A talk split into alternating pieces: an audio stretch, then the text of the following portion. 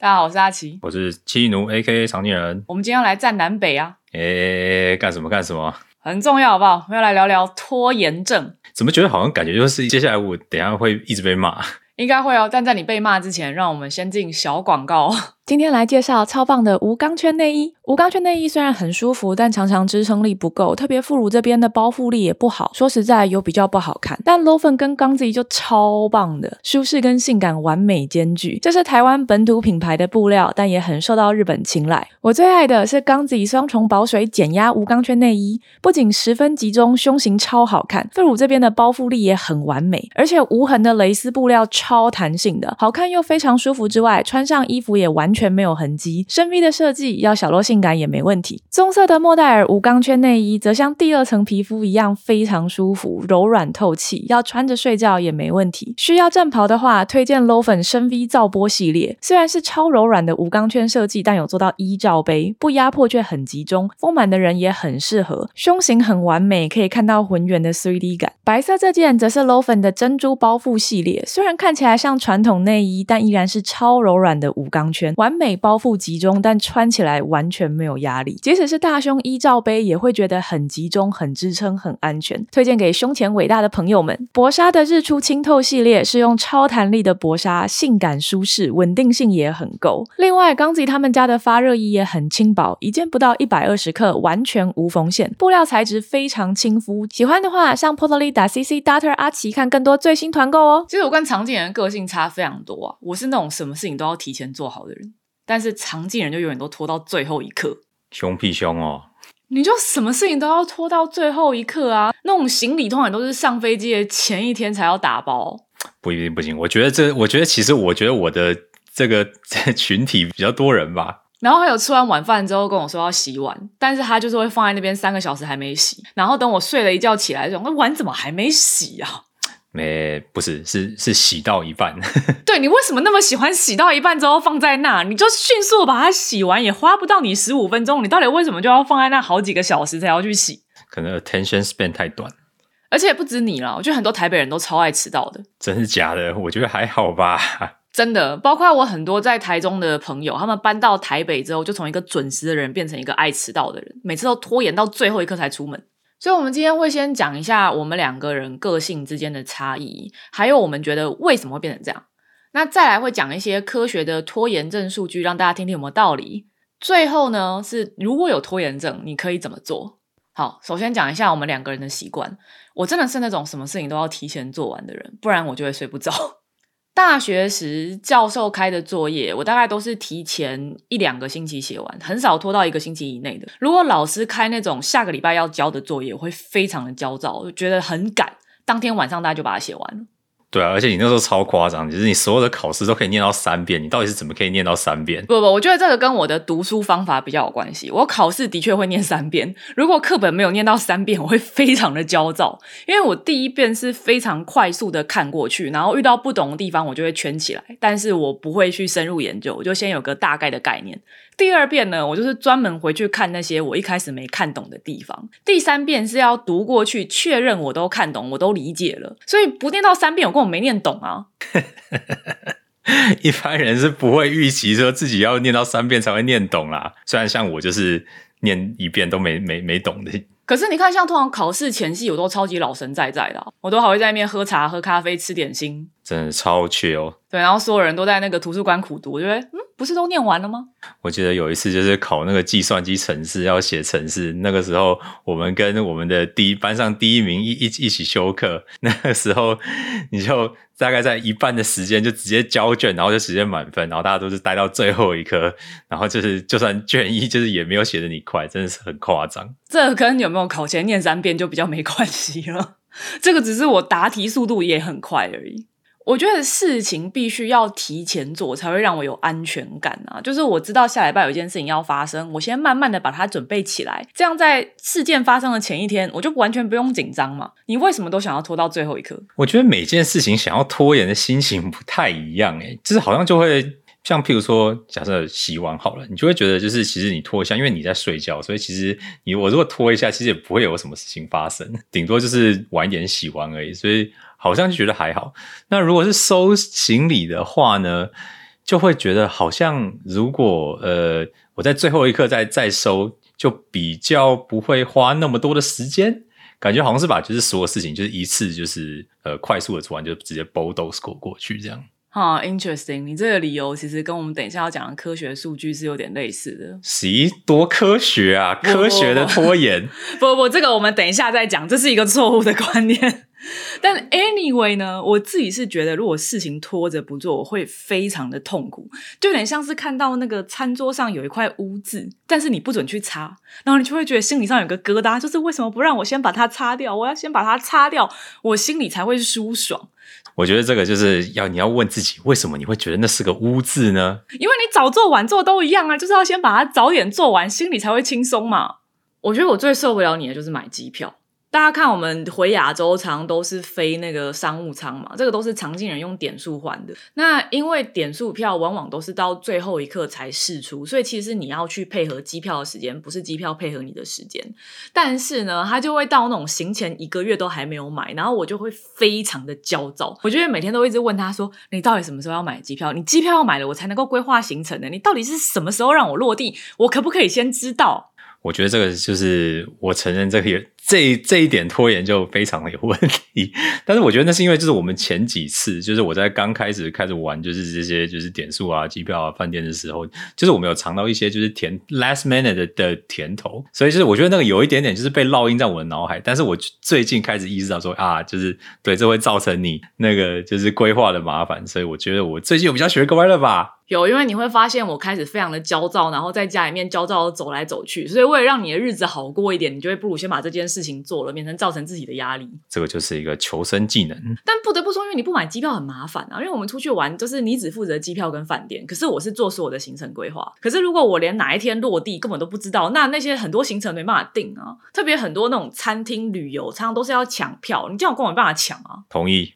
我的错。好，那我们再来讲一下为什么会这样。我们自己觉得是因为南投太不方便了。所以是一个生于忧患，死于安乐的概念。哎、我觉得真的是，我可以跟大家讲一下我家的环境跟我小时候是怎么过生活的。我家是在南投的一片田中间的一小撮住宅区，所以我家那边是没有任何商店的。小时候有杂货店，但现在杂货店也几乎没卖什么东西了啦。我家走路到最近的 Seven Eleven 大概是三四十分钟吧，而且这家 Seven Eleven 还是新开的。我小时候根本没有这么近的 Seven Eleven。所以我小时候要出门啊，除非是去草屯街上，我还可以自己骑脚踏车，不然我一定都要提早规划。比方说，我打算跟朋友一起出去玩，那我可能要提前一个礼拜就问我爸妈说：“嘿，下个周六你们在家吗？你们会载我去车站吗？”然后我到了车站之后，搭车四十分钟才能够到台中，然后再转公车。我记得我有一次回台湾参加一个同学会，他们好像约在台中美术馆那边吧。那那时候因为还是学生，可能没什么钱哦，所以我就是一路走的是公交系统。我前一天就拜托我的邻居北北，隔天载我去搭车，在车站等，然后搭四十分钟公车，然后再转再转台中市中区的公车，总共花了大概两个半小时吧。因为距离虽然不远，但实际上要花两个半小时。如果我不提前规划、提早出发，我绝对会迟到的。所以南投人真的很少人迟到，因为大家都会觉得说必须要提早出发，不然就会很容易迟到二十分钟、三十分钟。为了避免别人等太久，我们都会提早出门。但台北人就超爱迟到，台北人都拖到最后一刻。我觉得说穿了，就是因为台北的捷运跟公车太方便。大家就会觉得，反正我现在下楼五分钟之后就会有一班车，我根本不需要那么早。可是常常你拖到最后一刻才出门之后，公车又过了七分钟才来，结果最后我就必须要在餐厅等你们这些台北人二十分钟。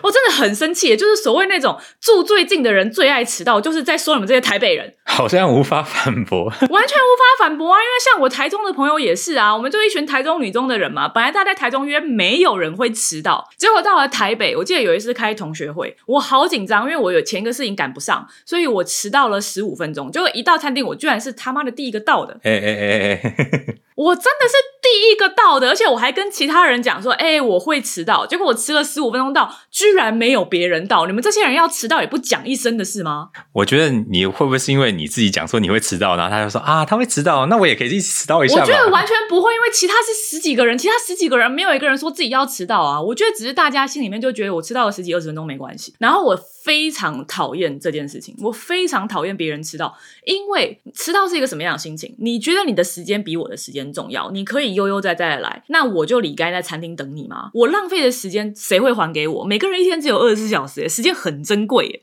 这一段让我有点像我刚开始 约会的时候被骂爆的，怎么有种 day job 的感觉？哦，你真的超级扯！他那个时候很喜欢干的一件事情，就是跟我说：“哎呀，我等一下会去你宿舍找你，你等我。”。”然后我就在宿舍等了两三个小时。然后后来我就真的超级生气，因为我跟他讲了十几次，他都还没有改过来。后来是我跟他讲说：“你再这样下去，我就要分手了。”他才开始比较认真。到底为什么什么事情都要讲十几次你才会记住？你就不能让我讲个两次你就记住吗？这个就是 consequence 的问题，一定要威胁说我要离婚分手，你才会认真，是不是？最有效啊，醍醐灌顶。让我思考一下，我以前习惯迟到的心态是什么？好了，我觉得其实有很多，哎，就不只是交通很便利的这个这个点，因为我觉得是因为很多东西都很近，而且就是到达的方法其实有很多。像其实有的时候，譬如说，呃，公车如果就算没来，其实我有时候可以用走的。而且就是计程车也是，就是到处都是，所以你就会觉得说，哦，我的风险是可控的，所以就是你就会觉得说，哦，好像就是如果稍微堵一下，我我现在稍微稍微拖一下，我晚点出门，其实我还是有机会 make it。是啦，因为南投跟美国其实都是那种你一定要开车，而且你一定要提前出发的环境，所以我其实适应的非常好。但我有注意到非常多台北人刚搬到美国来的时候适应不良，就是因为什么东西都隔得太远了，然后生活不方便很多，晚上没有地方可以去。我想这不都跟南投一模一样吗？但我觉得啦，你有很多心情，其实不只是方便，就是你的确是有觉得我的时间比较不重要。那个时候我在宿舍干等，我会那么生气，是因为你。因为你有跟我说过，你就是觉得反正我在自己家里面等你很无所谓，所以我可以很确有的等。可是对我来讲呢，我需要知道你什么时候到来规划我现在要做什么事情吗？比方我写一份报告可能要一个小时，你半个小时内就要到，那我当然没有理由开始写啊。我可能就会做一些比较轻松的杂事，可是因为你不告诉我你什么时候到，变成我没有办法规划我的时间。那因为我实在是很讨厌别人迟到这件事情。我之前在密西根的时候啊，那时候有一群朋友，他们都非常夸张，就每次约 party，大家迟到一个小时，什么是很很常见。而且你问其他人，他们还会说啊，反正其他人都会迟到，那我也迟到一个小时。然后我是那个会准时到的人。后来我就生气了，我就觉得说你们这些人没有把我的时间当时间。所以我们如果约六点吃饭，六点一到我就说好，现在大家立刻开饭，吃完我就要走。所以后来呢，我这样做了大概两次，跟我约的人没有一个人敢迟到。怕点 JPG，我觉得不是怕，是大家要意识到说时间的约定是一个真的事情啊。就本来大家的心态会是说，哦，约六点，就是我八点到也可以。但现在大家会知道，六点一到，阿奇就会准时开始，所以我也要六点到，就不会有人迟到了。大家就可以很以 f 选的沟通，不是很好吗？就是好像再次回归到会不会有严重的后果这个结论。哦，我觉得这真的是一个很多人坏习惯，因为像我回台湾的时候，有时候跟一些厂商约见面，或是跟公关他们约见面，他们都很惊讶，我居然是准时到的。他们说其他的创作者一定都会迟到半个小时以上，是真的？大家这么不在乎时间吗？我觉得这个就是要大家要认清楚，就是说，就是你迟到对准时人来说是一个就是很大的问题，很大的不方便。对啊，你在造成我的困扰诶没有啦，我说实在话，我也迟到过。所以，如果你知道你要迟到了，你传一个讯息给我说我会晚到还什么的，我是真的不会介意。我最受不了的就是那种觉得迟到理所当然，我可以晃在这边十几二十分钟也没关系的人。我觉得这种就真的会让我愤怒。但我们来聊一下拖延症这件事情啊，你猜有多少人有拖延症？多少人有拖延症哦？嗯，六七十。其实这个数据落差非常的大，研究说二十五 percent 到九十 percent 都有人说。因为这个呢，很看定义的。比方说，你觉得晚上该睡觉了却不睡觉，这样算不算拖延症？这不能算吧？这个就是只是我当当下不想睡而已啊。没有，可是像我就会这样啊。我觉得这的确是一种拖延症。我对做其他事情都非常的提前，就是我很不想要准时睡觉。虽然已经该睡了，但就会忍不住告诉自己说再拖一下，再拖一下。我觉得它的确算是一种拖延症。真的假的？所以你会觉得觉得说，哦，我现在没有睡觉，我好我好不应该这样吗？也不会到觉得我很不应该了。不过我看大部分的研究啊，都会认为大学生拖延症的比例比大人高。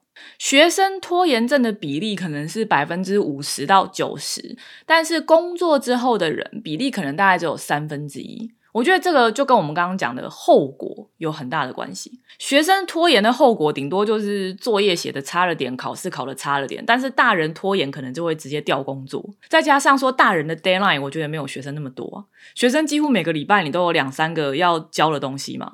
可是大人的工作可能 deadline 是一个季一次、一年一次那一类的，所以就没有那么多事情可以拖延。我觉得啦，那拖延症的成因目前有非常多理论。其实你看他们的研究都会说，现在对拖延症的理解还太少了。但有些人呢是喜欢拖到最后一刻成功达阵的喜悦。所以，像你刚刚讲的机票，就是有点类似啊。你曾经尝过了这个最后一分钟才成功的甜头，那个其实会给你很多脑内啡，让你觉得这是一件很有兴奋感的事情，所以你就会忍不住一直去不断重复这个经验，感觉好像蛮像养成毒瘾的感觉。另一个原因呢，是觉得同一件事情会比较简单，像你刚刚说的收行李就是啊，你会觉得你拖到最后一刻收花的时间会最少，对不对？不是吗？我觉得不是，但这个呢是《Nature Communication》杂志上的哦，很高点数的 paper。他觉得呢，人会有一种错误的认知，觉得压线做会比较快做完。可是他强调这是一个 misconception，因为不管你前做后做，你花的时间其实都是一样的。你压线把它做完，其实只是会比较赶而已。再来另一种呢，是因为有完美主义。我就认识很多这样的人啊，他比方说他很想做一件事情，可是他就会想要准备到万事俱备，一切都很完美，他才要去做。那这样你要付出的时间精力当然很大嘛，所以你就会觉得，哎呀，我明天再来好了，后天再来好了，因为我现在还没有准备好。我觉得这个对你也蛮准的，你根本没有办法决定你要买什么东西啊。我只是做很完整的研究，好吗？你根本没有在做研究。他很常做一件事情，就是啊，我说我要买一个东西，那我让我研究一下。结果研究了两三个月，根本什么东西都没有研究。什么叫两三个月？我研究两三年。你看我 Tesla 就研究两三年。对，然后你到现在一台电动车还是没有买，然后说好了车库要牵电线也还没有牵。你每次都会敷衍我说你要研究一下再做决定，结果你根本就没有做决定。就觉得好像一直有更好的 option，就是不断的出现。我觉得你浪费在思考的这些时间都是不必要的，赶快做完决定，你就可以 move on 到下一件事情上啊。我觉得这好像是一个我们刚刚前面讲了两点的一个 combination 的问题，就是我会觉得就是说，哦，我觉得这件事情如果我太早开始做，就是我就会花太多的时间，所以我必须要在。接近一定要做决定的时间的时候才开始做，我才能就是做有效的决定。这不是有效的决定，这是匆忙之下做的不得已的决定，好不好？不一样的。不得已的决定也是决定啊。最后一个我觉得很有道理的吼，是想要治愈自己现在的坏心情。也就是说呢，我知道我现在应该要开始写作业，可是我心情实在太不好了，所以我想要先划一下手机，看一下电视，让我心情比较好了，我再开始写。我觉得这个在我。不想睡觉这件事情上面很明显，因为我知道我现在睡觉对我的身体是比较好的，可是我就会忍不住想说：“哎呀，今天一天好累，我都没有时间放松一下。我现在想要放松，我需要先放松下来才要睡觉，所以我就会去拖延睡觉这件事，先让自己的心情变好。不过哦，拖延症普遍认为是有不好的后果啦，许多研究认为会造成焦躁、压力大、没有自信。然后工作效率会降低，甚至会造成忧郁症，而且长期心理有问题，就会影响你很多身体机能嘛。所以拖延症容易造成效率下降、心理疾病跟生理疾病。你觉得你有吗？我觉得好像也还好。等一下，让我再想想，好像也没有还好。通常是被被骂的时候，就是会蛮焦躁的。你看，像我们考试旅行的前一天，那个心情明显差很多啊。你通常考试前一天上飞机前一天都非常紧张，说：“哎呀，我这个还没弄，那个还没弄，然后满街这样跑。”我就是一个人躺在沙发上划手机，说：“啊，你到底做完了没？”我轻松很多诶所以该怎么办呢？普遍分成两种说法啦。如果你是因为有这种心理情绪而没有办法开始做事的话，就是要先照顾好自己的心情。认同说没关系，我现在拖延一下是为了让自己更舒服，然后再去开始你的工作。我自己也很常这样，就是把理性的自己跟情绪面的自己分开看，这样就可以比较容易整理出一个思路，说我应该要怎么做，自己心情才会变好，理性的事情也不会被拖延。我觉得这个对我拖延睡觉这件事情是真的蛮有帮助的。我就是要告诉自己，我只是先放松一下，放松完我就可以睡。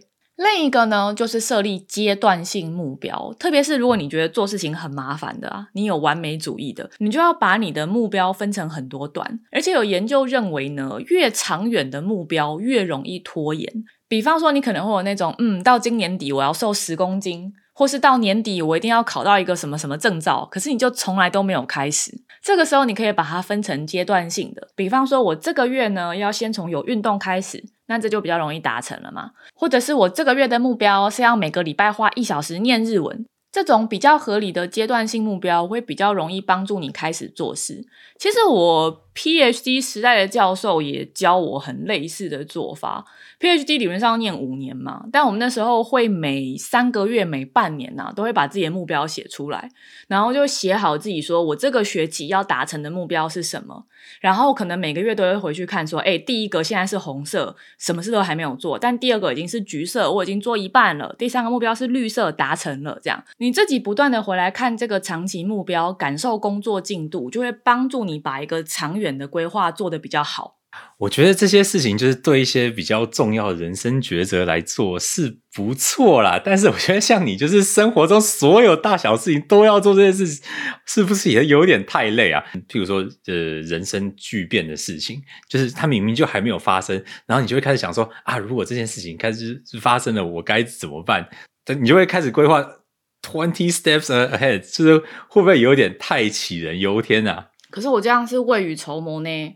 可是你这样子就会很焦躁啊！对了，我通常是事件发生的前一天不焦躁，但是我每天都很焦躁。对啊，这样有比较好吗？我可以跟大家讲一个例子，是就疫情的时候回台湾不是很麻烦嘛？你要检测 PCR，然后你可能要防疫旅馆，可能要很多事。我真的焦躁到完全睡不着。晚上可能只睡大概四个小时就会惊醒，然后醒来第一件事情就是划手机，就是看说台湾防疫的规定有没有变啊，我有没有漏看了什么讯息，我是不是真的每一步都准备好了？非常非常焦躁，持续了两三个月，直到上飞机的前一天我才放轻松。对啊，而且我觉得你那个时候是在就是在规划。如果真的就是我们被挡下来，接下来要做的两百件事情，哎，可是就是要先查好事情发生，你才不会慌乱呢。不过我说实在啦，我最近也意识到说，像我这样随时很 uptight，就是想要每件事情都做得很好，其实这很对健康不太好，就是很容易焦躁到睡眠太少。那我有很多从事心理智商相关的亲友，他们其实有建议我可以吃药。就是这种很紧张，什么事情都想要准备好的这种个性啊，其实是可以靠吃药来缓和的。但是吃药就会有一个副作用，变成什么事情都太不 care。我真的有一个朋友的老公就是这样，他本来也是就是那种很焦躁、容易睡不着，然后在别人的劝说下开始吃药了之后，就会变成那种出门明明还没有收信，说 Yeah it's okay, we can just chill，就突然变成什么事情都没有办法达成。所以是一个矫枉过正的概念，是不知道是可不可以靠控制剂量来控制了。但是啊，很多高产量的人都会有类似的困扰，像你很爱追这种那个 talk show 的人，不也是这样吗？哦，你是说 Mad Rife 那个年轻的小鲜肉，超好笑，强烈推荐。我是没有觉得他非常好笑啦，不过他的确就是提过说呢，他晚上脑袋也会一直转，所以很容易睡不着。可是就是因为他脑袋会像这样一直转啊，他的临场反应是非常好的，他本身可以想到非常非常多别人想不到的梗。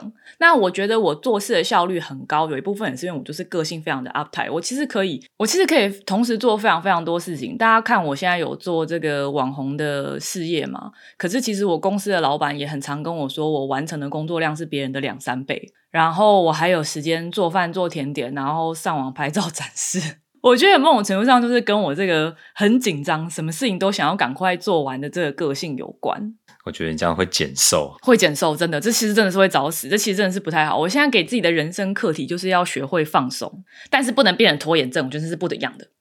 这叫养生，好不好？太养生了，你才三十几岁，养个屁呀！Anyway 呢，我们今天这节目差不多到这边了。最后结束之前，我们一样讲一下观众留言。前几集我们讲了一些女生生产过后事业受阻的事情嘛，收到很多人的留言。有人说世界没有什么事情是公平的，小孩快乐就好，自己也会觉得这个付出很值得。但我也看到很多人说，她生了小孩之后，本来说好了升迁没有了，就变成在家带孩子、照顾丈夫，家里老小的事情都要她打理，真的累到有产后忧郁症，还不被家人感激。但幸好是小孩长大了之后，日子也越来越好，而且小孩也会比较黏，常常照顾自己的人嘛，所以他觉得一切的付出还是有安慰到的。但不可思议的是，也收到很多歧视女性的留言呢。很多人说，女人很多事情就是做不到，赚的钱就是比男人少，在家带孩子天经地义。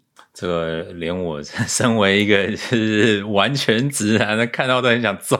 我觉得是震惊哎，怎么可以视野狭隘到自己没有发现呢？这个世界上钱赚很多的女生非常的多哎，至少我就赚的比你多吧。我觉得看到这些留言真的是蛮心疼的，特别可以看到很多人应该真的是照顾小孩，照顾到自己的心里很痛苦。但小孩子总会长大的，所以你们需要付出的会越来越少。希望这些妈妈们都可以感受到越来越快乐。而且不可否认的是，这个社会真的对男性有很多框架。其实我会觉得哦，很多这种歧视女性的留言，应该是这些男生生活的也很辛苦啊。而且这个社会真的说实在，对男生也有很多指责嘛。男生赚的钱如果不够多，长得不够高，都会被人家骂。啊其实我觉得压力也是蛮大的。不过哦，社会的确是优待男性大于女性啦。这个至少在现阶段还是有非常多数据支持的。我们毕竟还是在一个父权社会里面。如果你在一个父权社会里面没有得到好处，为什么会怪女生呢？你应该要怪那些得到好处的男生呢？因为这些顶层男性就是赚很多、权力很大的男生，才是压迫女生跟压迫弱势男性的人呢。你去嫌跟你一样被压迫的女生，其实你不会得到任何好处。你应该是要跟上面人讲说，我们社会规则要公平才对啊。你怎么会想要跟你的同才说你不准爬上来呢？同意。最后是公关说我们 podcast 的知识含量太高了耶。你不觉得吗？我觉得没有讲到什么重点知识哦。哎，我连就是坐在你对面，我大概知道你要讲什么，我我都觉得是有点吸收困难啊。我还觉得说我有点讲太少哎，我就觉得资料应该再做的更详细哦，再更详细。大家觉得怎么样？是要知识高好呢，还是轻松聊好呢？那希望大家给我们更多留言，我们才会知道怎么做下去。我是阿奇，我是七奴 A K 常军人，我们下次再见，拜拜，拜。